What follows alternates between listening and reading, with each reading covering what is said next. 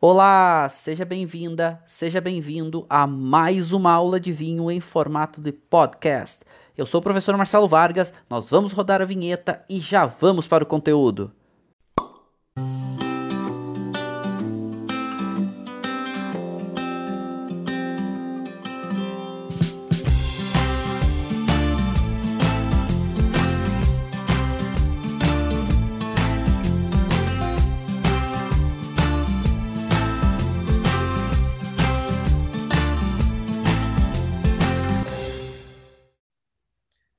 Sejam todos muitíssimos bem-vindos. Eu sou o professor Marcelo Vargas e a gente está começando mais uma aula do nosso grupo de estudos e degustação de vinhos. E hoje vamos falar de uma uva branca que é simplesmente fascinante, chamada Verdic. Verdic é o nome oficial dela, vamos assim dizer.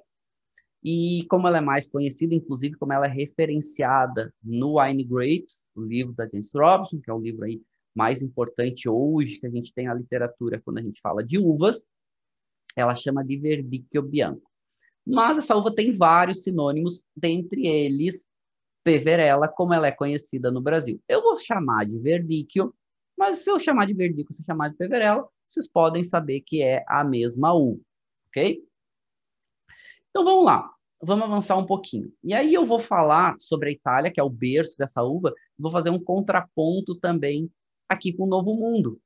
E olha que legal, no livro, no Wine Grapes, da James Robson, ela cita, cita não, até dá um, quase tem um, parágrafo, mas tem algumas linhas no livro da James Robson, no Wine Grapes, tem algumas linhas falando sobre a Peverella no Brasil.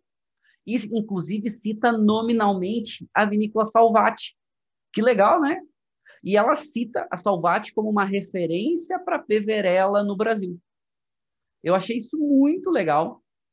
A vinícola brasileira sendo citada como uma referência para a produção aqui. Fala do Rio Grande do Sul, fala da Serra Gaúcha e fala do Caminhos de Pedra e fala da, da Salvati. Eu achei muito legal.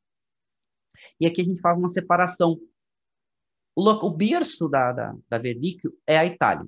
Ela nasce lá, é uma uva autóctone italiana. E aqui a gente começa a fazer uma, uma separação aonde a gente tem o, o velho mundo, onde a Itália está englobada, principalmente os países europeus, né, leste europeu, uma coisinha da Ásia, o velho mundo valoriza muito mais o conceito de um produto local da terra. E até valoriza um pouco menos assim o conceito da própria uva, ou seja, dá um destaque maior para a região. Ou seja, verdicchio não é verdicchio, é verdicchio di Matélica é verdicchio dei castelli di Ese, ou seja, valoriza da onde, valoriza muito da onde está vindo esse vinho, essa uva. Então, esse conceito de velho muito, muito mais associado ao local, ao que chama terroir, muito mais associado, né, o velho mundo a essa questão de a região muito importante.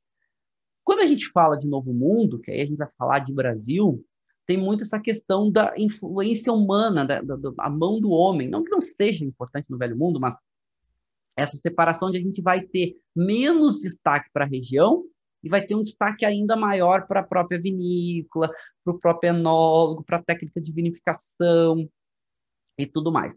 Não que essas coisas não sejam importantes de um lado e do outro. É só para a gente começar a separar. Por isso essa valorização tão forte, essa denominação, né? denominação do verdicto de matélico denominação do verdicto dei Casteldiese. Aqui no Brasil, não. Aqui no verdicto, muito mais. Aqui no, aqui no Brasil, a verdicto muito mais pelo nome, né? Chamado de Peverella. Ah, então o vinho de Peverella da Salvati. O vinho de Peverella do, do Era dos Ventos. Ok? Então, essa é uma diferenciação interessante para a gente começar a pensar. Expressão varietal muito mais valorizada no Novo Mundo, ou seja, o nome Peverella. Por mais que a Verdicchio, ela dá nome também para as denominações lá na Itália, como Iese e como Matélico. Então, Verdicchio di Matélico, Verdicchio dei Casteldiese. Não é tão comum isso na Itália. Algumas regiões usam, mas é muito mais normalmente o nome da região ganhando um destaque maior. E a Verdicchio ela tem essa peculiaridade. E ela é uma uva que ela é muito, muito plantada nessa região, região Marche, o que eu mostro para vocês, e ela é muito, muito valorizada na Itália como um todo, na Europa, principalmente no norte europeu. Eles consomem muito essa uva, eles tomam muito vinho, tomam muito vinho branco. E essa é a uva branca que mais tem prêmios na Itália. E se a gente para para comparar a Itália vinhos tintos com vinhos brancos, os vinhos brancos acabam tendo um protagonismo menor do que os vinhos tintos. Tanto que as principais denominações italianas, que a gente mais referencia, que a gente mais quer provar, que a gente mais quer né, ter o prazer de degustar, conhecer, são vinhos tintos. Brunello, Brunello de Montaltino, ah, Barolo, Amarone, Chianti, Super Toscano, são sendo tudo vinhos tintos e os vinhos brancos tendo protagonismo menor. Mas isso também associado de modo geral, né, estou falando. Mas a gente tem grandes vinhos brancos na Itália. Verdicchio é um grande exemplo. Soave é um, é um vinho muito legal também, que fica lá no norte, né, fica no Vêneto. Tem uma cidadezinha chamada Soave, que é um vinho branco, não, e, e não confundam suave com suave, né? Vinho suave no Brasil é um vinho doce. Suave lá é uma região para vinho branco. E, e vinhos brancos também espumantes, muito referenciados. Aí a gente vai ter o Prosecco ganhando um destaque muito grande, cada vez maior no mundo. A gente tem Franciacorta. A gente tem várias outras denominações de vinhos brancos interessantes, mas acaba tendo um protagonismo menor se comparado com os vinhos tintos. Verdicchio, eu tenho um apego muito grande, por quê? Porque é da região do Marque. Marque é a região onde eu trabalho, é onde tem a sede do TIAS, né? o Centro Italiano de Análise Sensorial, que é a empresa que eu trabalho é no Mark também que tem a universidade que eu fiz mestrado, né? A Universidade de Camerino, que é uma universidade desde 1336, tem maior orgulho e de hoje, né, ser um dos professores lá, professor convidado pro, pro, pro mestrado que eu fiz um, alguns anos atrás. Então, eu tenho um apego muito grande. E a gente tem, eu tenho um apego muito grande por Verdict, por gostar muito dos vinhos, mas também por ter, por fazer parte do Tias, e o Tias ter feito o estudo das 20 denominações dos vinhos do Mark. O Mark tem 20 denominações, os dois principais são Verdicchio, né? E a gente fez, inclusive, virou um livro, uma publicação do IMIT, que é o Instituto Marquediano de Tutela Vini, que é uma, uma entidade que ajuda a regulamentar os vinhos do Mark, e virou uma publicação. Inclusive, tem no site lá, todos os estudos que a gente fez, perfis sensoriais dos vinhos, tem lá no site do IMIT. E é exatamente isso. E quando a gente fez o estudo, a gente queria entender um pouco essa relação não só do perfil sensorial, mas essa relação aonde vai estar englobado o produtor, o apego com a terra, a tradição.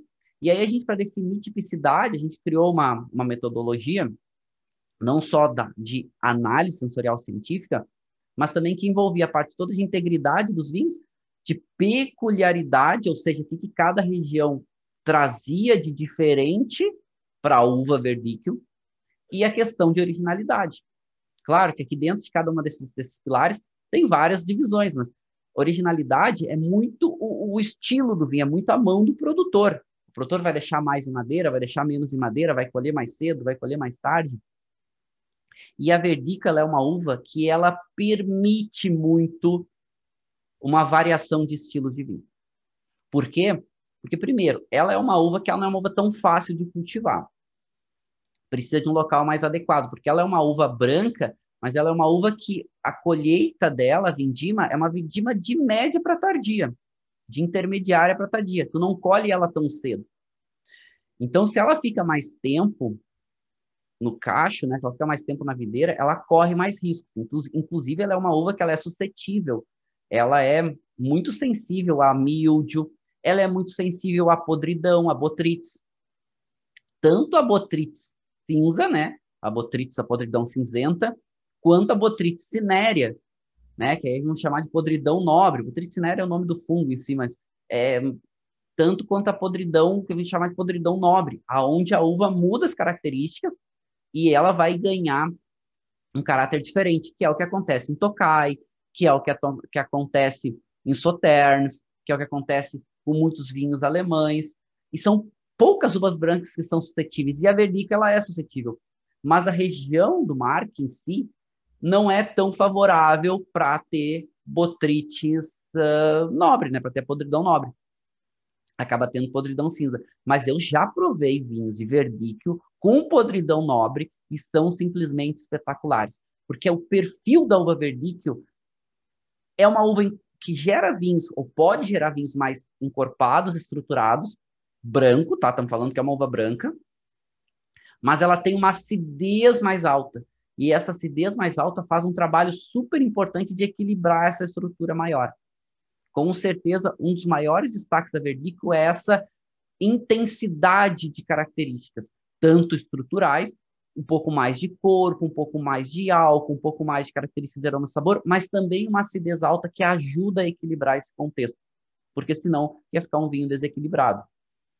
E a Verdicchio tem esse caráter. E a gente está falando da Verdicchio, principalmente Verdicchio de Matélica, que a, a, a DOCG vai surgir em 1967.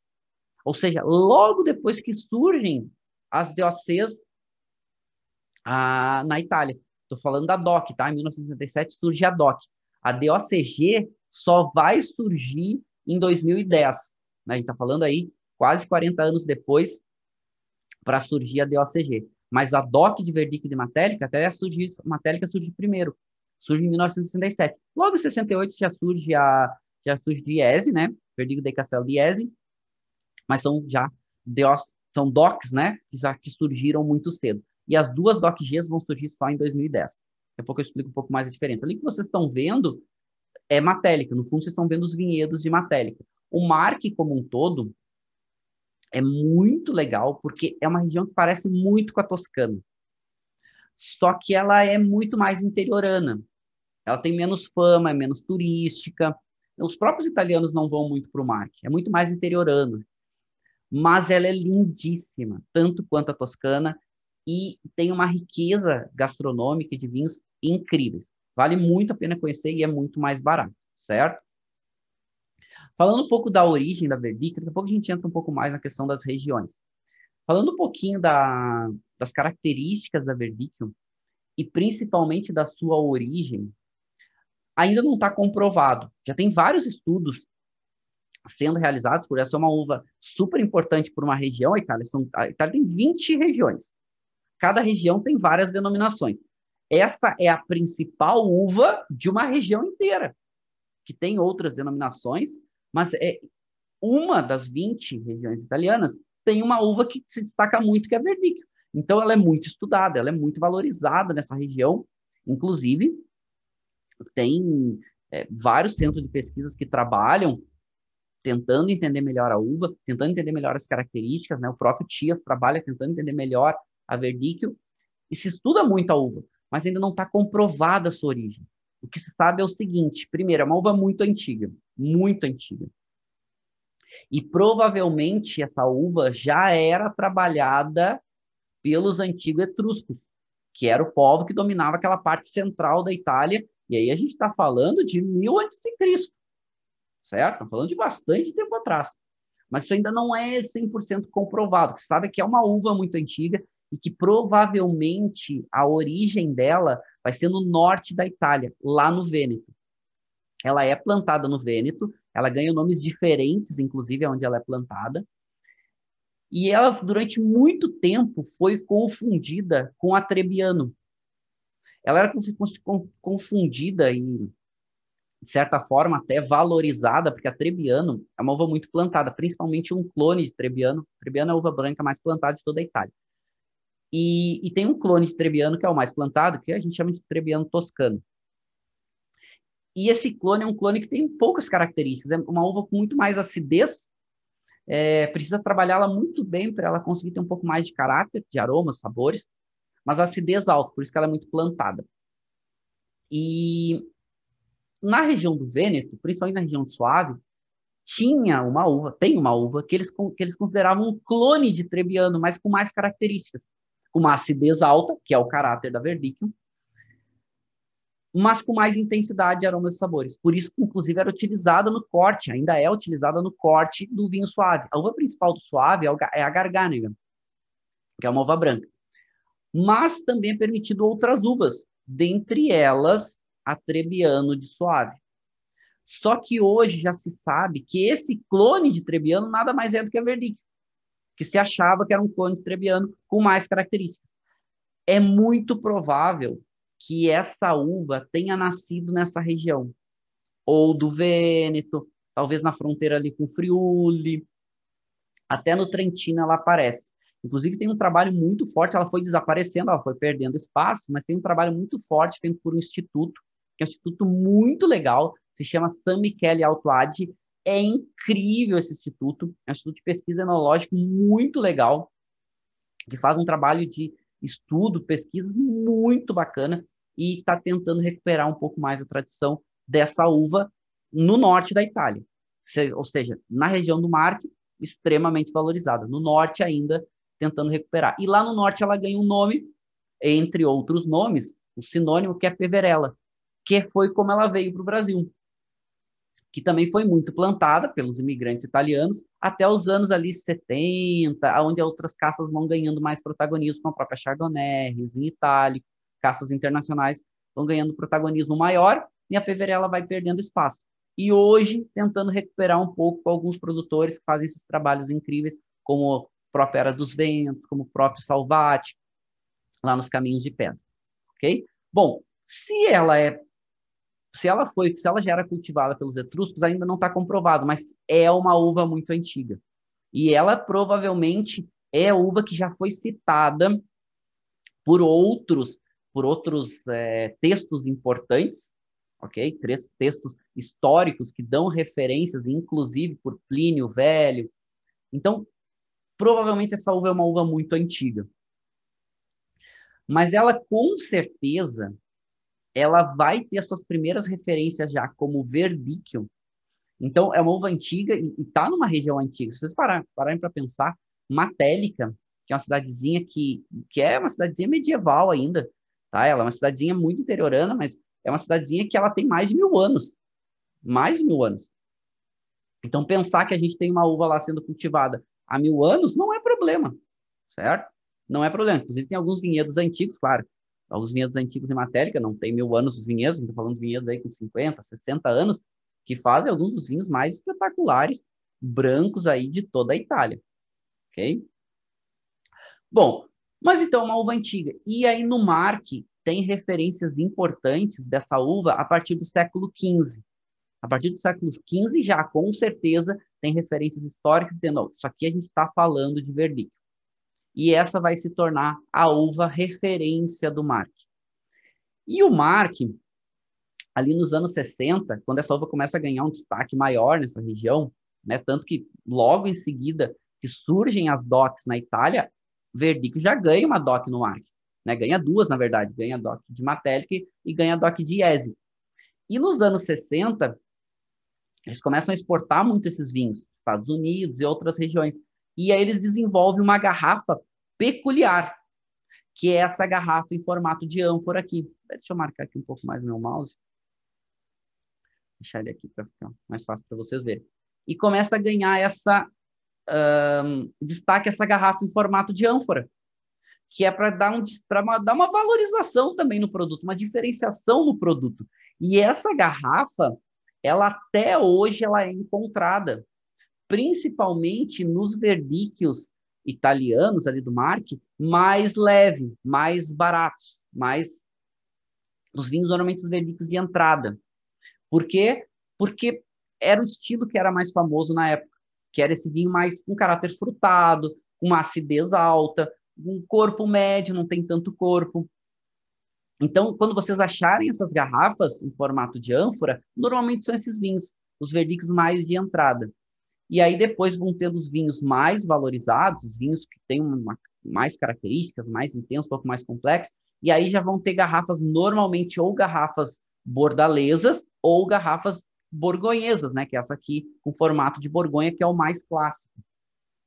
Inclusive, né, os vinhos que eu trouxe que eu mostrei para vocês, tanto de Matélica quanto de Eze, normalmente os vinhos reserva, que aí os vinhos reservas de Verdico já são DOCG, tanto Matélica quanto Iese, aí vão normalmente usar garrafas borgonhesas, ok? É uma referência, né, para porque já está mais associado a vinho branco. Qual é o perfil da Verdicchio? Né? Então, qual é o perfil médio dos vinhos de Verdicchio? Faz diferentes estilos de vinho, ok? E aqui eu estou pegando a referência no mundo, aonde a referência no mundo é o Mark, tá? Não dá para a gente fugir disso. Lá é a maior destaque por essa uva. Inclusive, é um dos vinhos brancos que é seguidamente referenciado pela James Robson. Inclusive, Vila Bucci, que é esse vinho de, de, de Eze, tá no, no, no, no Atlas Mundial do Vinho, tá? tem o rótulo dele lá. É um vinho com grande destaque internacional. Claro, vinícolas pequenas, produtores pequenos, é uma região mais interiorana. Tem alguns produtores até um pouquinho maior em IESE do que Matélica, e que aí consegue ter um destaque internacional um pouquinho maior. E a gente tem alguns desses vinhos chegando no Brasil, só de IESE. Matélica ninguém chega, né? nenhuma vinícola ainda conseguiu chegar. Eu estou tentando ajudar que a gente tenha alguma coisa de verdicto de matélica logo chegando aqui no Brasil, certo? Mas, bom, isso ainda é um trabalho longo e a pandemia veio e trancou tudo. Mas o que, que a gente tem do perfil médio dos vinhos de verdicto? Primeiro, é um vinho que tem uma média intensidade de cor, o verdicto tem a casca um pouquinho mais grossa. Por isso o amadurecimento dela na videira de intermediário para mais tardio porque essa pele dela é mais grossa. Essa pele mais grossa tende a trazer um pouquinho mais de cor e tende a trazer um pouquinho mais de aromas. Mas a gente está falando de vinho branco. Os vinhos de entrada de verdicchio são vinhos que o maior destaque vai ser a acidez. E a gente vai ter um pouco menos de cor e a gente vai ter um pouco menos de aroma. Conforme vão tendo os vinhos que são melhor trabalhados, ou as uvas são melhor cuidadas, ou as uvas de melhor qualidade, vão para os verdíquios, ou para os verdíquios superiore, ou para os verdíquios reserva. E aí tem, inclusive, alguns verdíquios, né? principalmente verdíquio de IESE. IESE tem uma, uma zona que é chamada clássico, matélica não tem, matélica muito pequeno. E aí, essa zona clássico, o verdicchio de Iese superiore e o verdicchio de Iese reserva são vinhos que aí ganham um pouquinho mais de cor, certo? Aí a gente está falando que acaba tendo um pouquinho mais de cor, esse perfil sobe um pouquinho, acaba tendo até um pouquinho mais de intensidade de aromas. Nossa, essa marcação aqui ficou horrível, inclusive eu vou mudar isso. Acaba tendo um pouquinho mais de cor, né? Acaba tendo esse perfil subindo, acaba tendo um pouquinho mais de aroma, certo? E acaba tendo até um toquezinho fenólico, às vezes até um toquezinho tânico começa a aparecer, porque esse, esse caráter fenólico da casca, às vezes, com um pouquinho de contato, e pode aparecer. Não é comum verdicto ter tanino, tá? Não é isso. Mas o corpo e o álcool também. Normalmente esse álcool vai estar tá subindo, e normalmente esse corpo também vai estar tá subindo.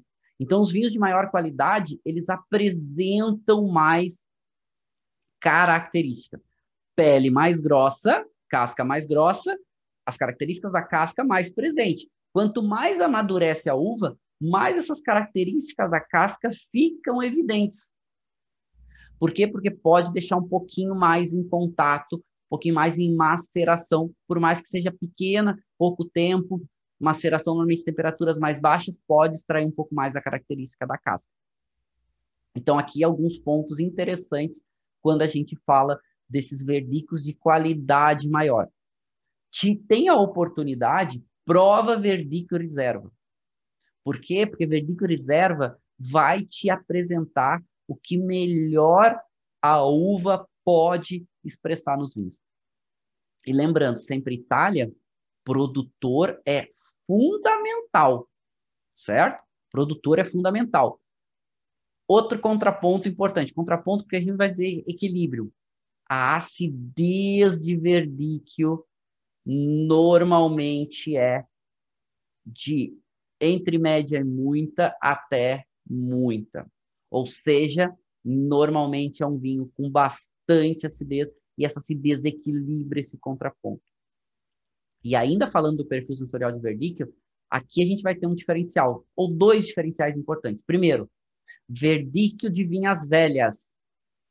É bem menos comum, não é tão fácil de se encontrar, mas expressa um caráter de a vinha velha, de mais intensidade de aromas e sabores, e normalmente vinhos mais complexos, vinhos que expressam mais complexidade aromática. Associado a isso, a pele um pouquinho mais grossa, que vocês estão vendo, né? Vocês podem ver que a pele é um pouquinho mais grossa, inclusive ela tem uma coloração que é um pouco mais intensa na, na, na própria pele da uva. A verdica ela tem um pigmento um pouquinho maior, inclusive tem até alguns pontinhos pretinhos, é comum nessa uva. Essa pele mais grossa, quando amadurece mais e, e, fica um pouco mais em contato com o líquido, não é nem chega a ser um vinho laranja, né? Não tem maceração. Às vezes até tem uma pequena maceração a frio, pouquinha coisa. Ela traz essa nota fenólica mais presente, principalmente sensorial, não de estrutura tânica, mas uma nota que, principalmente quando o vinho evolui um pouquinho, ele traz um caráter que é delicioso de amêndoas, de avelã e até uma amêndoa defumada, um toque de amêndoa tostado. Tem aquele toquezinho até do aquele toquezinho, sabe quando come amêndoa pura e tem uma, uma certa picânciazinha no fundo da boca, inclusive por isso até gostam de dizer que ela é um pouco picante, aquele aquele toquezinho amarguinho, mas é aquele amargo gostoso, né? Aquele amargo persistente, né? Aquele amargo que desequilibra. Não. E isso os grandes verdictos apresentam tem uma diversidade muito grande de estilos de vinhos, então, desde esses leves, com acidez alta e um caráter um pouco mais frutado, floral, um toquezinho floral, até esses vinhos reserva com uma intensidade de aromas e sabores maior, com esse toque amendoado mais presente, o caráter frutado presente, e isso sempre a acidez um pouco mais presente, e o corpo e o álcool desses vinhos reserva um pouco mais presentes. Tanto que uma diferenciação para fazer o vinho DOC do vinho DOC G, uma das diferenciações é o seguinte: o vinho DOC ele exige no mínimo 11,5% de álcool para verdicchio. O vinho reserva, que aí já é do DOC G, exige no mínimo 12,5% de álcool. Olha que interessante. Ou seja, no mínimo 1% de álcool a mais para ser classificado como reserva. E mais outras exigências, né? Por exemplo, tem que ter, para ser reserva, tem que ter no mínimo 18 meses entre amadurecimento e envelhecimento. Não exige passagem mínima por madeira, mas no mínimo 18 meses de amadurecimento, tem que ficar no mínimo 18 meses entre tanque, madeira e garrafa, tanto para o reserva de matélica quanto para o reserva de IES, certo? Aqui tem algumas perguntas aqui chegando. A, a Mônica aqui falou que uh, degustou um espumante Peverella, incrível. Sim, uma outra, um outro estilo de vinho bem comum de se fazer com verdicchio, tanto na Itália quanto aqui no Brasil, é o espumante. Esse perfil de acidez mais alta, esse perfil de tu poder colher a uva, né, ela intermediária, onde ela não desenvolveu tanto essa parte aromática ainda, também favorece ela muito para essa para esse estilo de vinho espumante, com uma qualidade inclusive muito alta, certo? tanto aqui no Brasil quanto na Itália. Um outro estilo de vinho que é feito com, com verdicchio é o passito. Inclusive nas DOCs é permitida a DOC passito, onde tu colhe a uva e deixa ela desidratar um pouquinho, como acontece com vinho santo, como acontece né, com recioto, no Vêneto. Então é permitido fazer passito também, que é um vinho doce, certo? Bom, o Zé Santos perguntando se os vinhos de verdicchio têm grande potencial de guarda. Aí que tá. Sim, os vinhos de verdicchio reserva são vinhos com potencial de guarda.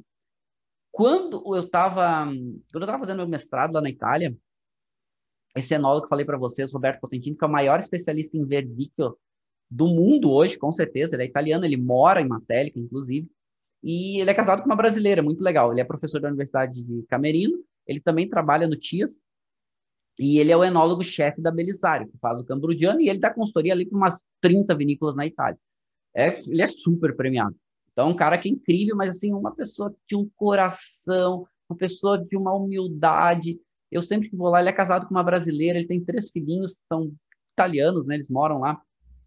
Mas ele também tem um apego pelo Brasil. Então, é uma pessoa de um coração incrível. Beijo no coração de vocês, Roberto e Nilde.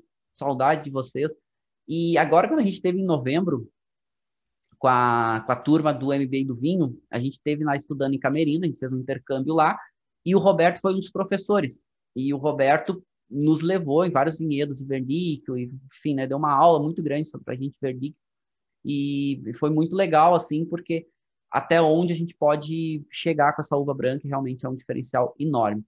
E aí o, Zé estava perguntando sobre essa questão de potencial de guarda. Os reserva têm um potencial de guarda. Quando eu estava fazendo meu mestrado, o Roberto fez comigo uma degustação de vinhos antigos de Verdicchio, desde 96.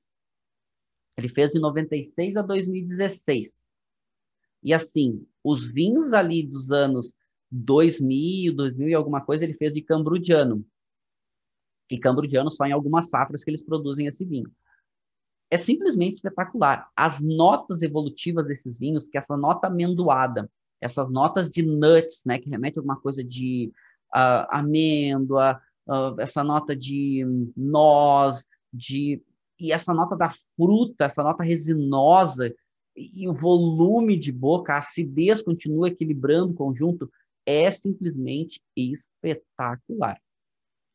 Eu sempre que eu posso, eu trago vinho de verdict para colocar nas aulas, e um dos vinhos 2000, eu sempre gosto de fazer uma referência assim dos vinhos, os melhores vinhos que eu degusto durante o ano.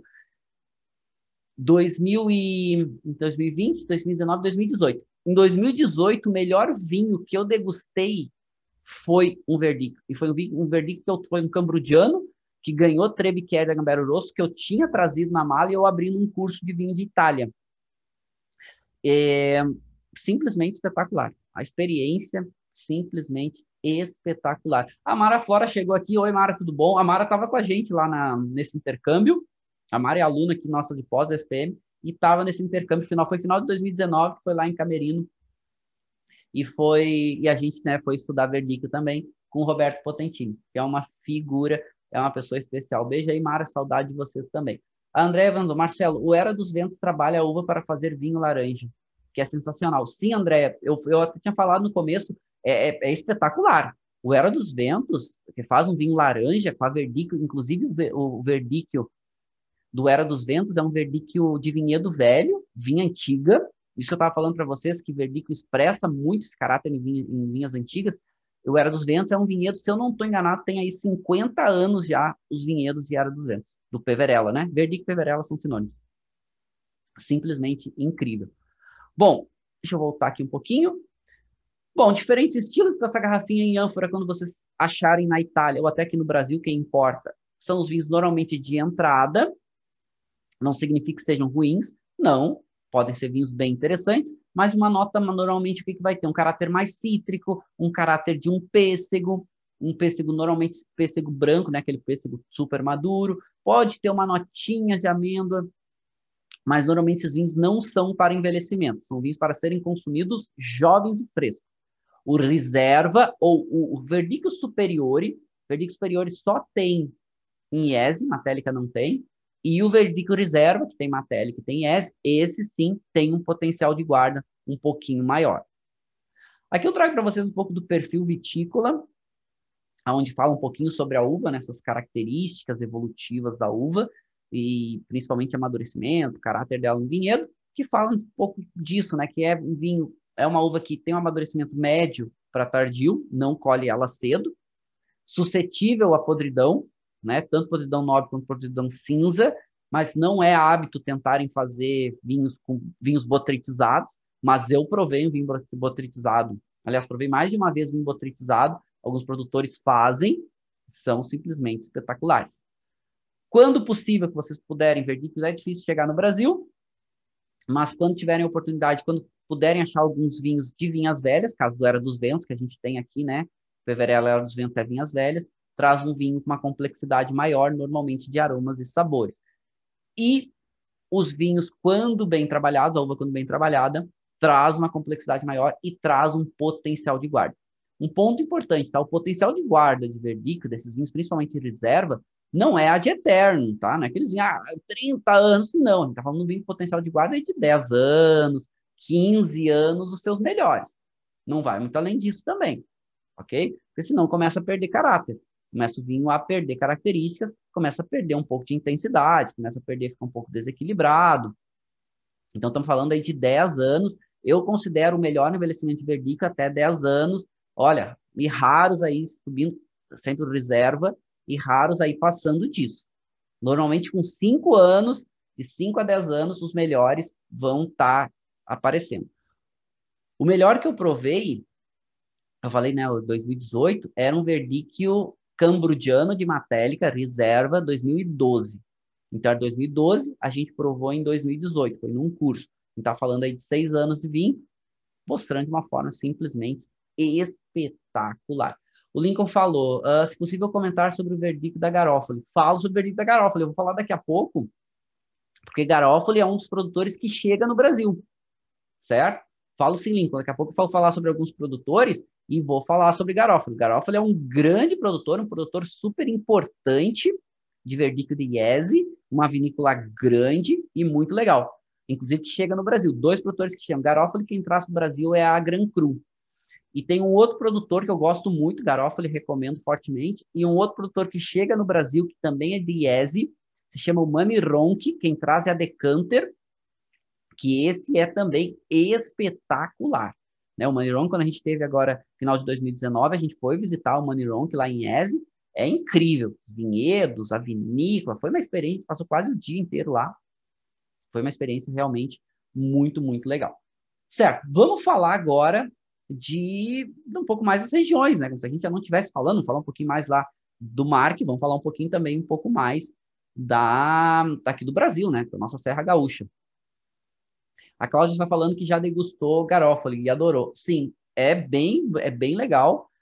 Infelizmente, chegam caros no Brasil, certo? O chega caro no Brasil, mas é legal. Quando tiver a oportunidade de provar, prove. Se não for superior e se não for reserva, tentem provar o mais novo possível. Se for superior e for reserva, tem um potencialzinho de guarda interessante aí.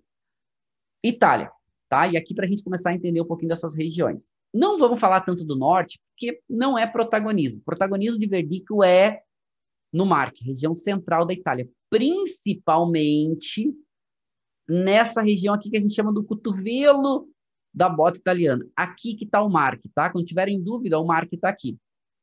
É esse cotovelinho. Inclusive, a capital do Marche, né, Ancona, está aqui, bem no cotovelinho da, da bota italiana, certo? Então, essa região central que é a protagonista para Verdicchio, ok? Mas vamos avançar. Então, a Itália é uma península, a gente sabe que os mares aqui são extremamente importantes, a cadeia, do, a, a bacia do Mediterrâneo como um todo, e aqui o mar Adriático vai fazer um trabalho extremamente importante para Verdicchio. Algumas questões, e aqui algumas referências que podem aparecer nos rótulos de Verdicchio e que pode nos dar algumas referências. Então, primeiro, Bianco, né? Ele acaba sendo Bianco, a referência é branco, ele acaba sendo uma referência mais fácil. Mas clássico, Verdicchio di Iesi pode aparecer. Na verdade, o nome correto é Verdicchio dei Castelli di Iesi. Iesi é uma cidade que é uma cidade também medieval, é uma cidade inclusive murada. A você entrar, você entra nos portões da cidade, e é uma cidade também bastante antiga. E o clássico é essa região principal, essa região onde nasceu ali Verdicchio di Iesi. Outra denominação, outra referência que aparece bastante é o reserva, inclusive reserva para Verdicchio é DOCG, tanto Matélica quanto IESE, e IESE, somente IESE, também pode aparecer referência superiore. O que, que muda do Verdicchio, falando de IESE, Verdicchio convencional para o superior e para o reserva? O superior exige um amadurecimento maior do que o convencional da uva no vinhedo. E tem, que, tem um teor alcoólico mínimo de 12% de álcool. O reserva exige ainda um pouco mais de amadurecimento e no mínimo 12,5% de álcool. Se a uva ficar mais tempo no pé, ela ganha um pouco mais de complexidade. Ela ganha um pouco mais de caráter. Só que o que, que vai acontecendo? Tem risco maior de ter problema. A gente viu que ela é uma, uma uva que é suscetível a doenças, então vai ficando maior o risco certo? O que, que eles fazem? As uvas melhores, eles vão deixando para ficar amadurecer um pouquinho mais, não é sobre madura, ela só amadurece um pouquinho mais. Ela tem acidez alta, ela não perde tanto essa acidez. E colhe ela, ela vai ter mais características. E esses são os vinhos que vão, as uvas que vão para os vinhos ou superiores, que só tem IES, ou para o reserva, que tem matéria que tem IES. Okay? As reservas entregam mais complexidade. A Andréia está perguntando, Marcelo, qual a média de preço em euro de um vinho de verdicchio reserva? Ótimo, ótima pergunta. Varia um pouco, tá? Matélica, que são ainda melhores, que eu considero, né, como Cambrudiano, enfim, é, o preço é um pouquinho menor o reserva, fica na faixa de 20 euros, ok? Tem o Mirum, o Mirum que é o vinho ícone, que é uma, uma vinícola muito pequenininha de Matélica, inclusive quem faz também é o Roberto Potentini, tanto Cambrudiano de Matélica quanto Mirum é, é o Roberto que faz, e o Mirum é um vinho muito icônico, uma vinícola muito pequena chamada La Monachesca, e esse fica na faixa aí dos 20 euros. Cambrudiano fica na faixa dos 15 euros, os verdicos de Matélica. E La Monachesca é incrível, tá? Uma vinícola pequena, é uma vinícola boutique, dificílimo de achar. O vinho, é, a referência desse vinho é tão importante que vocês sabem aquele livro Mil e Um Vinhos para Beber Antes de Morrer? La Monachesca, o Mirum tem uma página naquele livro falando do Mirum, que é esse verdicchio reserva da La Monachesca. Então, na faixa de 20 euros. Claro, fora da Itália vai pagar caro, né? Vai, vai pagar aí quase o dobro. Quando a gente fala de IESE, verdicchio de Castel IESE, depende do produtor.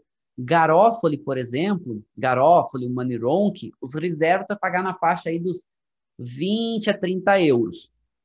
Já Vila Butte, que para mim é o melhor deles, quando fala de IESE, Vila Butte, o vinho é 40, 45 euros. É uma vinícola boutique, também altíssima qualidade, e o preço acaba subindo um pouquinho mais. Isso eu estou falando tudo lá na Itália, na região Marche, tá? Que é o local do, do berço aí da Verdicchio. Legal. A Itália, então, 20 regiões. E quando a gente fala, então, de Verdicchio, o protagonista é aqui o Marche. O Marche faz fronteira com a Úmbria, com a Toscana e com Abruzzo e com a Emília-Romanha. Mas, então, essa região central. Então, essa região central da Itália, toda aqui, ela tem um perfil de vinhos um pouco mais é, intermediários entre potência que a gente vai ter potência de álcool e corpo que a gente vai ter no sul e maior acidez que a gente vai ter no norte. Então aqui a gente faz esses vinhos um pouco mais intermediários, esse perfil um pouco mais, né, que a gente vê da Toscana. A Toscana é um bom exemplo. A Toscana está aqui, o Mark está aqui. O Mark é tão lindo quanto a Toscana. Gente, uma dica para vocês, tá? Quando vocês tiverem a oportunidade na vida de vocês de conhecer o Mark, vão conhecer o Mark. A gente está falando assim de uma cento e 50, menos de 200 quilômetros de Roma para o Mark, e é simplesmente lindo, lindo. A gastronomia é muito mais barato, é a riqueza gastronômica é, é incrível, tá? É incrível. E parece muito a Toscana, uma região muito mais culinar. Tem a cadeia dos Apeninos, que divide, né? Todo, vou mostrar para vocês que divide toda a Itália, que separa a Toscana do Marque mas é muito parecido, assim, inclusive as, as colinas, é, é, lindo, é lindo. Mas muito menos turístico, tem bem menos gente. E aqui um pouco do mar, para vocês começar a conhecer. E aqui especificamente o Vale do Esino. O Esino é um rio que vai em direção ao mar Adriático, região com solo muito rico em calcário, vocês podem ver aqui a, essa montanha que é completamente branca, né? Vocês vê o solo muito rico em calcário, e esse calcário é carbonato de cálcio, a gente sabe que solo calcário aonde tem vinhedo, tende a fazer vinhos com mais acidez. Inclusive, meninos e meninas, aqui nessa região, tu não pode tomar água direto. Eles não recomendam que tome água direto do rio, por mais que a água seja limpa. Por quê? Porque ela é muito rica em calcário e pode gerar pedras. Inclusive, tu tem que passar por um filtro a água que vai remover um pouco desse calcário para evitar de ter algum problema com pedras e outras coisas. É interessante, né? Mas é muito legal, região realmente muito linda. A André continua perguntando aqui sobre uh, nas docks de verdicchio, eles podem produzir espumantes? Podem. A DOC de verdicchio, a DOC, não DOC G, DOC G é só o vinho tranquilo reserva. A DOC permite vinho branco, permite vinho passito e permite vinho espumante. As DOCs, tanto Matélica quanto IES. As duas permitem vinho tranquilo branco, que é o mais famoso, mais conhecido, o vinho passito, que é um pouco mais raro, e o vinho espumante, que é intermediário entre o vinho branco tranquilo e o passito no sentido de volume. Pode, inclusive aqui no Brasil, a Vinícola Salvati faz dois espumantes, dois que eu conheço, não sei se vocês não fazem outros, com verdicto bem interessantes, tá? Claro que aqui eles chamam de peverel. Bom, aqui alguns dados históricos que eu trago para vocês, alguns dados inclusive interessantes. Se a gente pega o MARC aqui, vocês podem ver que a produção de vinho genérico é quase equilibrado com a produção de vinhos DOP. DOP aqui a gente pode incluir DOC e DOC-G, ok? A produção do Mark entre vinho branco e vinho tinto, também o vinho branco ganha um pouquinho de destaque, mas tem um equilíbrio. Mas com certeza, quando vocês forem procurar vinho do Mark, procurem os vinhos brancos e verdictos, que vocês vão estar bem melhor atendidos. Não é que não tenha vinho tinto, tem. E o que é protagonista aqui no Mark? Protagonistas são vinhos de corte entre Sangiovese e Montepulciano, que faz um equilíbrio interessante. Inclusive, tem uma DOC G chamada Cônero, Rosso Cônero, que é muito legal. Até eu mostro daqui a pouco para vocês. O Cônero é uma montanha de calcário que fica de frente para o mar Adriático. É lindíssimo. Tem a Baviera do Cônero, que é espetacular, um lugar lindo também. É... Eu mostro para vocês daqui a pouco. E também aqui a gente tem uma outra uva que se chama Lágrima, que inclusive faz uma denominação aqui chamado Lágrima de Morro d'Alba, que é muito interessante, que é uma uva que tem é uma uva tinta que tem aroma de rosas. É muito interessante. É um aroma que lembra um pouquinho a Gewürztraminer, mas é uma uva tinta, muito, muito aromática. Bom, então a gente falou, né? Região central da Itália, onde tem esse clima um pouco mais moderado, principalmente por causa dos mares. O mar Adriático é um mar muito frio, muito gelado, é ruim até para tomar banho, mesmo no verão. Ele lembra um pouco o Pacífico, né? E não é por isso que tem o Pacífico ali, aquelas zonas onde o Pacífico modera, a gente acaba tendo um clima de que a gente chama, né, de influência mais mediterrânea também. E aqui a gente tem exatamente isso. A gente tem, quando a gente fala do Mark, tem um vento muito forte que, que sai lá do sul da, na verdade nem sai do sul da Itália, ele vem lá do norte da África, cruza todo o Mar Adriático, chamado Tiroco o Tiroco, o Siroco, né? É, o Siroco, ele é muito forte, ele, ele é quente quando ele sai da África, mas ele fica gelado, porque ele né, vai acompanhando aqui o mar, que é um mar frio, vai esfriando. E, gente, o frio mais intenso que eu peguei na minha vida não era nem tão frio, temperatura ambiente, foi com aquele siroco gelado, parecia que estava completamente sem roupa, assim. Mas isso, esse vento ajuda a sanidade das uvas aqui. Por quê? Porque ajuda a deixar a uva um pouco mais seca com menos umidade. O vento ajuda a tirar um pouco da umidade da uva e ela não pega tanta doença. Ok? Então, essa é uma vantagem que a gente tem no mar. Aqui um pouco do perfil da Itália. E aí a gente vai ter aqui, onde vocês estão vendo mais escuros, são pontos mais altos. Então, principalmente mais marronzinho. Vocês veem amarelo, são cadeias intermediárias e mais verdinho, mais plano. E aqui no mar, o que a gente tem? Tem a cadeia dos Apeninos. E a cadeia dos Apeninos vai fazer o quê? Uma exposição muito legal para os vinhedos mais virados para o leste. Vinhedos para leste e principalmente sudeste são os vinhedos de maior qualidade no hemisfério norte. E aqui a gente tem muitos desses vinhedos expostos para essa posição, que favorece bastante para os vinhos aqui no Marque, ok? Aqui um solo muito rico em calcário. Aqui até trouxe, né? Tô saudosista. Hoje está praticamente né, nessa época de final de ano. Aqui Camerino, para vocês verem também, aqui Camerino é muito legal, que é no alto de uma colina, tá no Marque também. E aí a gente consegue ver os vinhedos, muito legal.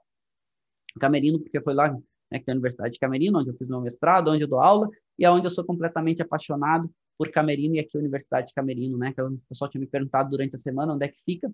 Fica aqui e também é no Marque. E aqui, essa mezanina é lindíssima, é um castelo antigo, a sede da universidade está fechada hoje por causa do terremoto.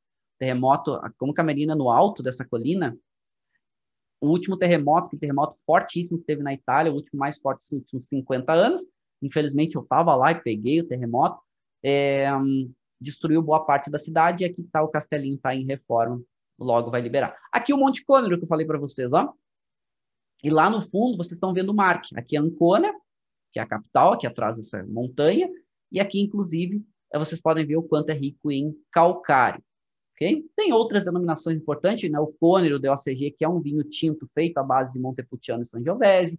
Vernate de Serra Petrona é outra DOCG do Mark, super interessante, só que é feito com, com essa uva chamada Vernatia, que é uma uva tinta, e aqui é um espumante tinto. É um espumante muito legal, muito gastronômico, que eles usam com algumas, inclusive para harmonização com carnes, enfim, é bem interessante. Alguns são doces, alguns são secos, é bem interessante. E a gente também tem o Lágrima de Morro d'Alba, que é essa, que é essa uva que eu falei para vocês, né? Que é essa uva tinta que faz um vinho extremamente aromático. Aqui algumas curiosidades de outras denominações do Mark, tá? Aqui algumas informações também. O Mark é dividido em cinco regiões. Na verdade, o Mark é a região dividido em cinco províncias, né? Que eles chamam, que seriam como se fossem os estados, né? Pesaro Urbino, Ancona, Macerata, Fermo e Ascoli Piceno. E aqui, exatamente nessa divisa, a gente pega aqui de Ancona, vindo em direção aqui a Fabriano, Matélica, bem na divisa entre, aqui a gente tem Macerata e Ancona, que a gente vai ter esse rio aqui que vocês estão vendo, né, que vão formar esses vales aqui, esses riozinhos, estão vendo esses risquinhos azuis em direção ao mar, que a gente vai ter os vinhedos da Verdico e de outras uvas também. E aqui as 20 denominações do MARC, para vocês conhecerem, sendo que a gente tem cinco DOCs, Gs, que são as mais importantes, e a gente tem 15 DOC, mas o que nos interessa hoje especificamente, que a gente está falando, são as nossas queridas Verdicchio, tanto reserva de Matélica quanto reserva de Castel Diese, ok? Onde que elas ficam aqui no marco, tá? Aqui é o cotovelinho, lembra o cotovelinho da bota? Vocês estão olhando aqui em cima, ó.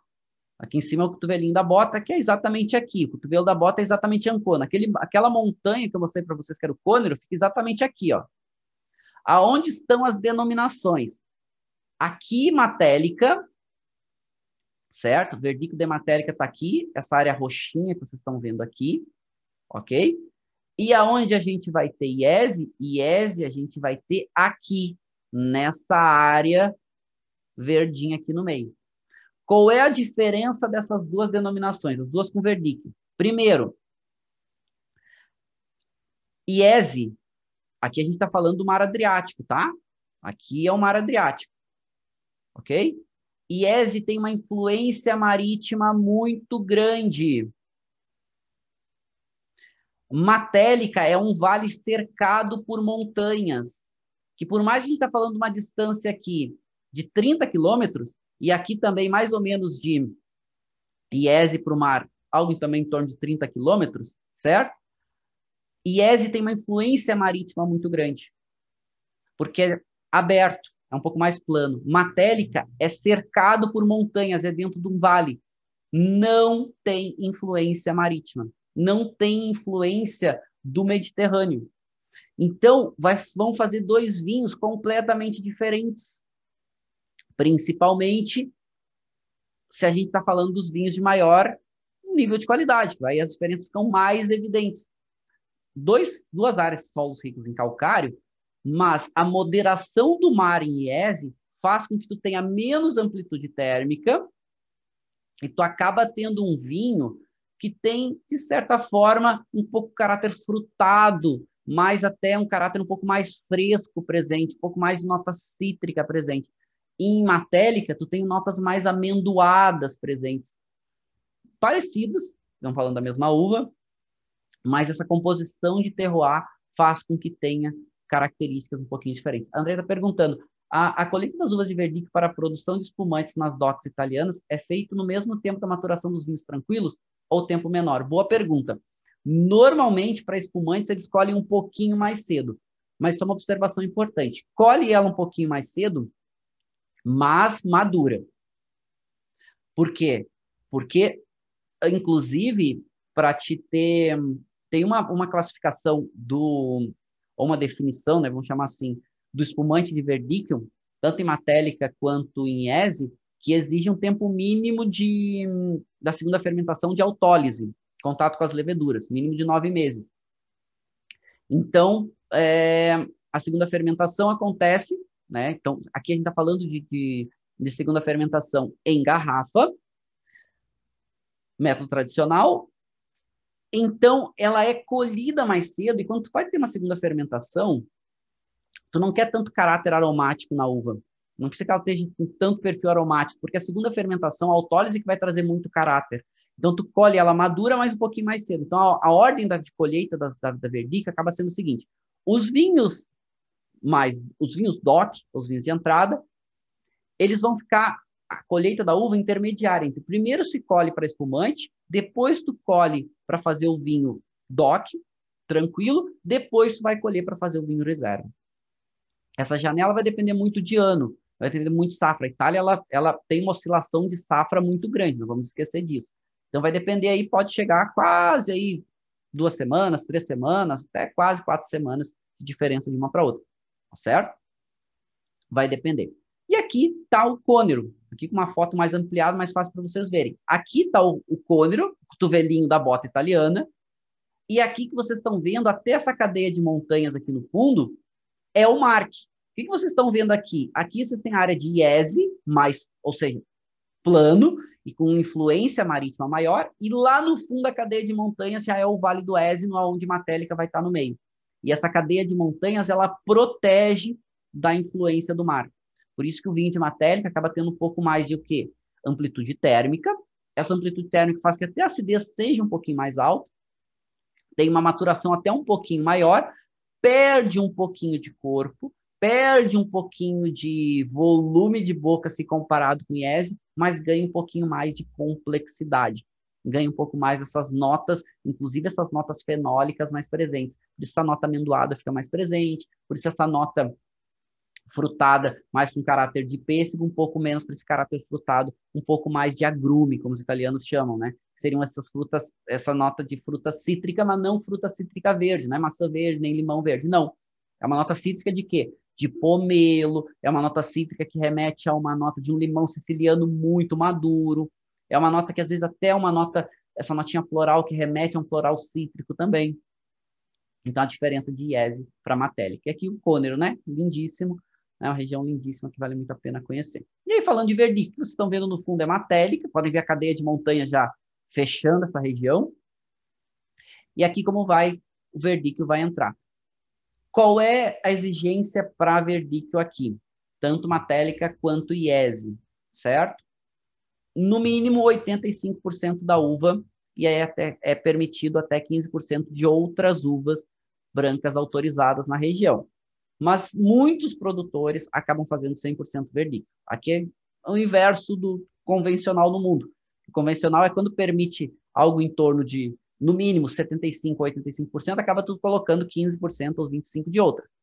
É o mais convencional. Aqui não. Aqui o mais convencional é usar 100% da uva verdinha.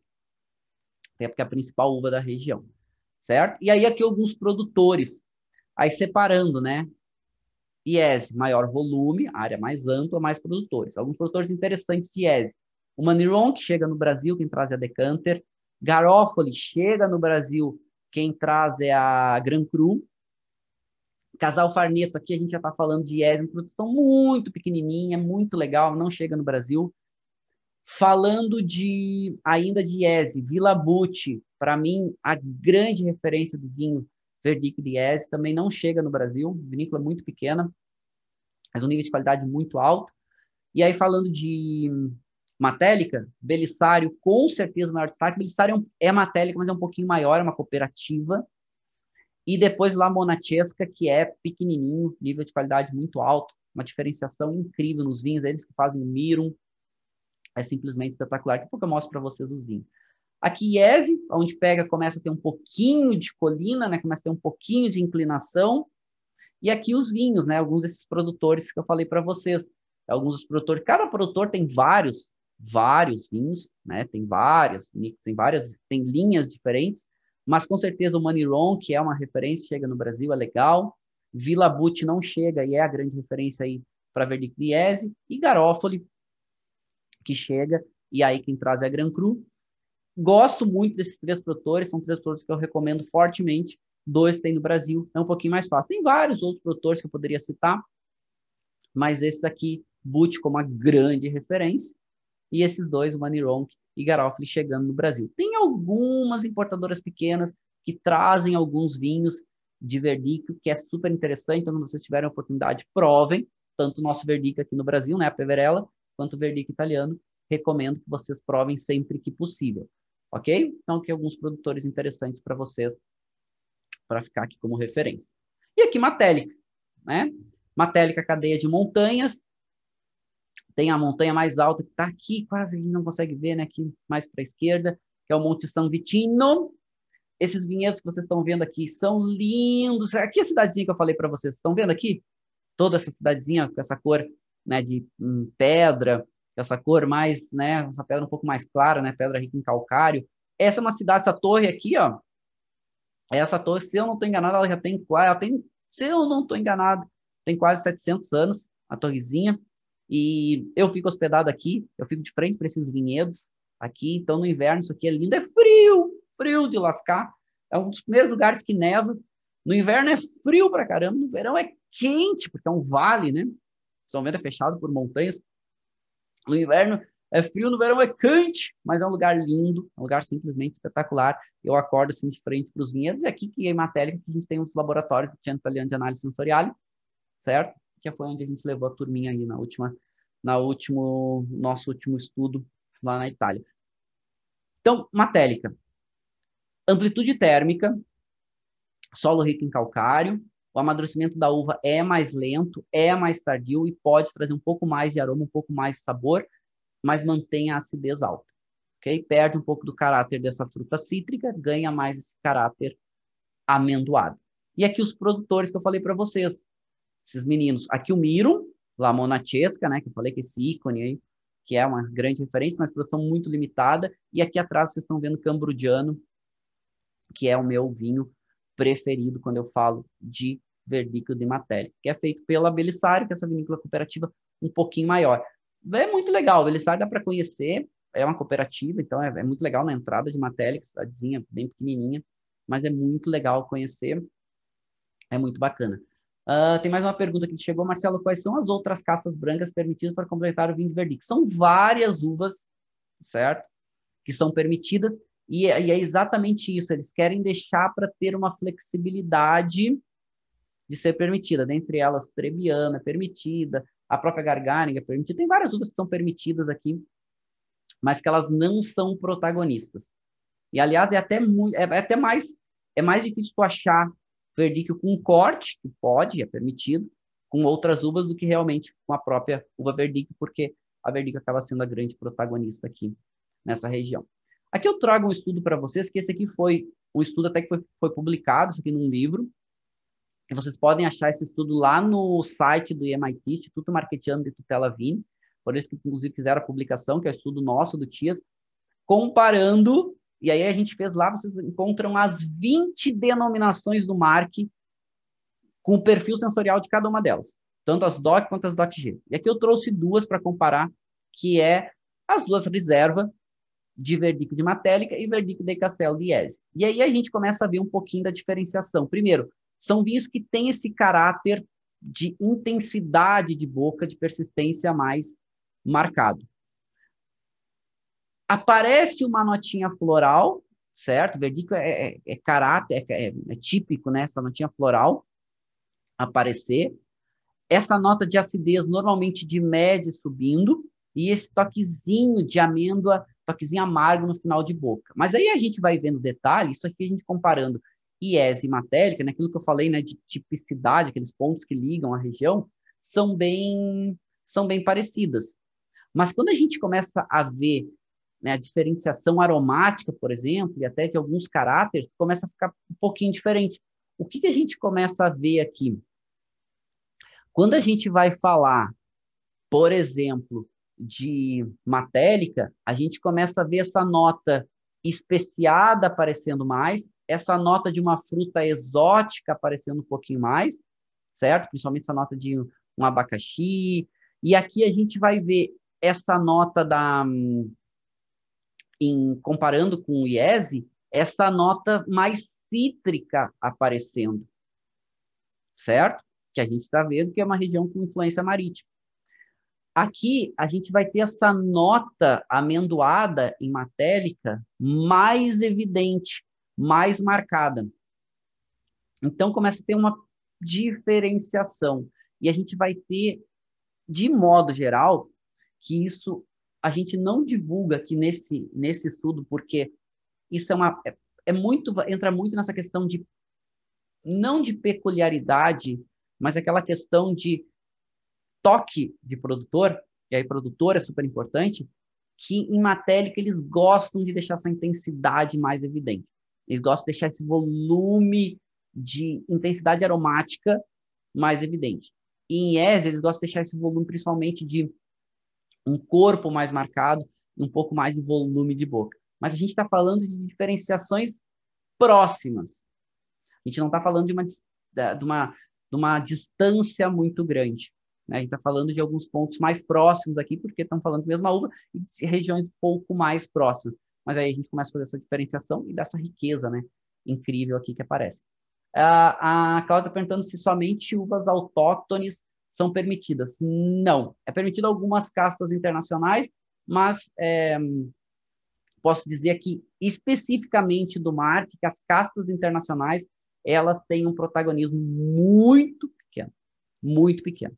Não é que não tem, tem. Inclusive alguns tem alguns vinhos chamados supermarquedianos, né, que eles chamam, que é feito aí até com merlot, o merlot mais comum do que cabernet sauvignon, mas algumas aparecem aqui, certo?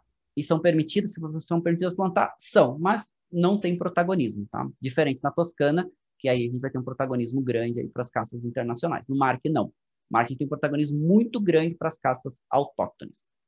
E agora vamos falar de Brasil, certo? Vamos falar um pouquinho de Brasil, principalmente da nossa Serra Gaúcha, que é onde a Verdica aparece. E aí eu tenho que referenciar esses dois produtores certo? Inclusive, trouxe uma fotinha de cada um deles. Eu trabalho espetacular e aí a gente pode se orgulhar dos nossos vinhos brasileiros também pela nossa diversidade. E aqui, dois produtores extremamente importantes. Elia Gazzanini, Era dos Ventos, que faz essa questão do... resgatou vinhedo velho de, de, de verdicchio, né, que vão chamar de Peverella, que é o nome dela aqui, faz um vinho laranja, ou seja, vinho laranja é um vinho branco que tem maceração, contato com as cascas. Esse contato com as cascas traz um pouco mais de volume, traz um pouco mais de peso, traz um pouco mais de aromas e sabores. São vinhedos velhos que ele tem de verdicchio, e aí vai fazer esse vinho Era dos Ventos Peverella, que virou primeiro a grande referência do Era dos Ventos.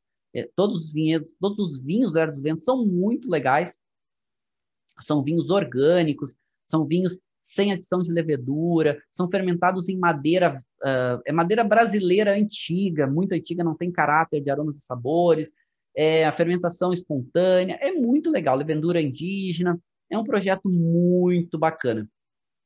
E aqui o Peverella dos Ventos, né, um selinho de orgânico, inclusive. É, esses vinhos, o Era dos Ventos, é um pouquinho mais caro, são vinhos que estão na faixa de 280 reais, produção é bem limitada, mas é uma experiência muito legal, vale muito a pena para quem não provou conhecer. Eu gosto muito do Merlot do Era dos Ventos também, entrega muita característica, entrega muito. É, são vinhos diferentes, são vinhos que entregam uma intensidade maior de boca, mas com equilíbrio. Tem aquela notinha tem a notinha rústica desse vinho mais, né, essa pegada um pouco mais natureba, mas não tem aquelas notas, não é um vinho desequilibrado, não é um vinho com notas acéticas, não é aquele vinho, entre aspas, mal elaborado, bem pelo contrário, vinhos muito bem elaborados. Então, um destaque muito grande para Peverella, Peverella Era dos Ventos, Vinhedos Velhos, estilo laranja.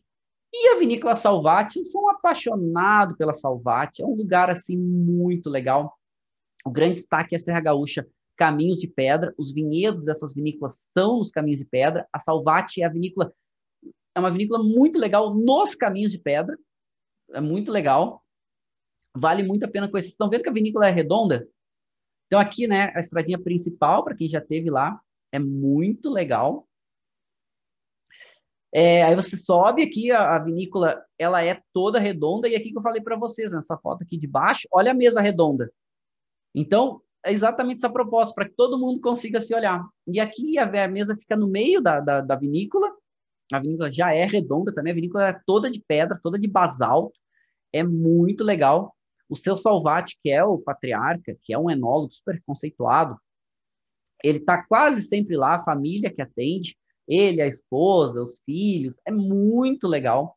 Então vale muito a pena conhecer. Os vinhos têm um preço muito acessível, tanto o Peverella deles, acho que é na faixa de uns 70 reais, o Memorável, que é aquele vinho, ambos passam por madeira, mas o Peverella convencional passa em madeira brasileira, muito velha também, que não passa caráter, botes grandes, que vocês podem ver aqui nesses botes maiores, e já o Memorável passa 12 meses em madeira nova americana, então já tem essa nota do, do, da evolução oxidativa bem presente, e aí tem um destaque maior.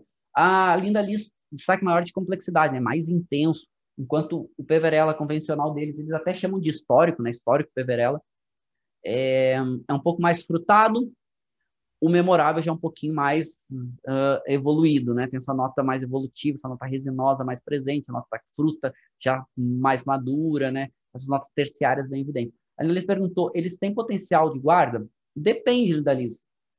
Por exemplo, se a gente fala de verdicchio na Itália, os verdicchio reservam potencial de guarda algo em torno de 10 anos. Não em todos, tá? Mas alguns. Algo em torno de até 10 anos, entregando seu melhor. Quando a gente fala de Brasil, o, o Peverella Memorável, por exemplo, do, da Salvati, é um vinho que a safra que eu, tô, que eu comprei é 2015. A gente está falando do vinho com 5 anos para vinho branco. É a safra que eles estavam vendendo. Se a gente fala de Era dos Ventos, também, ainda mais que é um vinho laranja, tem mais extração fenólica, verdicchio tem acidez mais alta. Então, a acidez para vinho branco ela é fundamental para equilibrar e dar potencial de guarda, mas também tem que ter sabor, não é só acidez tem que ter sabor. E aqui a gente já começa a separar, por exemplo, a Riesling Itálico. Riesling Itálico é uma uva muito plantada na Serra Gaúcha e muito utilizada em corte exatamente por causa da acidez. Mas é uma uva mais neutra. O vinho acaba sendo um vinho mais neutro. Já a Verdicchio não. Né? A Verdicchio acaba tendo uma acidez mais alta, mas também tendo muita intensidade de aromas e sabores. Então, é uma uva que também pode trazer um pouco mais de corpo, um pouco mais de álcool. Então, um caráter um pouquinho diferente aí é, se tem potencial de guarda, então a gente depende do vinho, né? Se a gente vai comparar isso, a gente vai falar de verdicchio reserva, 10 anos. Se a gente vai falar dos vinhos aqui do Brasil, eu não gosto tanto do Era 200 tão evoluído, eu não gosto do Era 200 tanto potencial de guarda. Eu acho que o Era 200 aí até 5 anos entrega super bem. Não que ele não possa, ele pode, ele aguenta um pouquinho mais, mas eu gosto que até 5 anos eu acho que ele entrega o melhor dele. E acho que Salvati também, se pegar o memorável aí até cinco anos, seis anos, também acho que entrega super bem, por mais que possa durar um pouquinho mais, certo? E também da Salvati, destaque também para os espumantes da Salvati, né? Aqui estão os vinhos, ó. É, esse aqui é o Peverella convencional deles, né? Que eles chamam de histórico, que esse passa 12 meses em, em bote grande velho, não tem caráter da madeira, inclusive é o vinho que eu estou provando aqui, que eu servi, é muito mais frutado um toquezinho floral e até uma notinha herbal de erva aparece, enquanto que o memorável passa 12 meses em barrica pequena e nova. Então, vai ter muito esse caráter da madeira presente, muito esse caráter da baunilha, muito esse caráter evolutivo, onde a fruta que aparece mais né, de, é, brigando, né, até um certo equilíbrio interessante no, no, sentido sensorial, mas muito mais aqui a nota especiada aparecendo, uma nota de uma fruta bastante madura. Então, perfis diferentes. Eu gosto de todos, acho que essa diversidade que nos apresenta. E aí é interessante, né? Se a gente parar para pensar. Peverella, uma uva branca, que está fazendo desde um vinho mais frutado até um vinho mais amadeirado, até vinhos espumantes, né, que a, a Salvati entrega bem esses vinhos espumantes, e atende até diferentes espumantes, até vinho laranja, como era 200. E aqui, Brasil. Acho que é muito legal essa diversidade. E eu acredito, Caminhos de Pedra é uma região que está crescendo muito. A gente tem alguns vinhedos, eu acho que é, vinhedos até alguns antigos, como o caso do, do, Era dos Ventos, e tem outros vinhedos antigos de Peverel lá, e eu acho que em breve vão ser resgatados.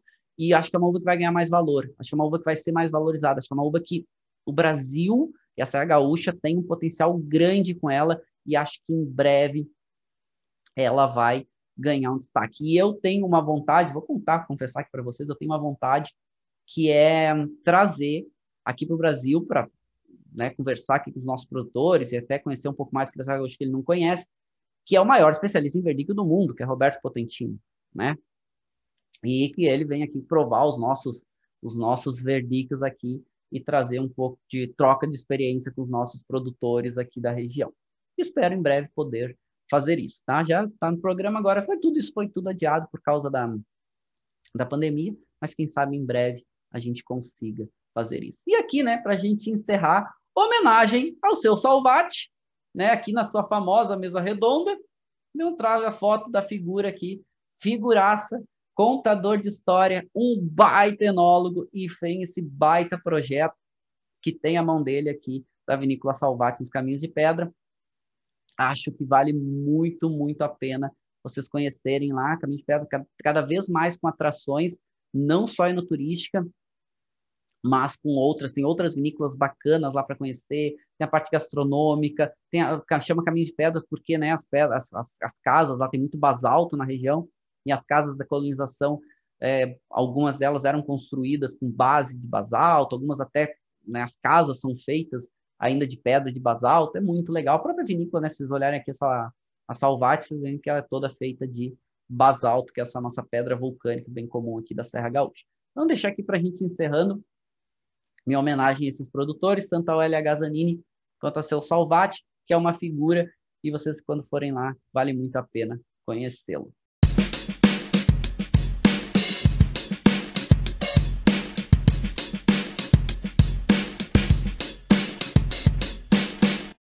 Você acabou de ouvir uma aula de vinhos do professor Marcelo Vargas, em formato de podcast. Para mais conteúdos, dicas e materiais sobre a bebida, acesse o site www.marcelovargas.org. Um forte abraço e até o próximo encontro.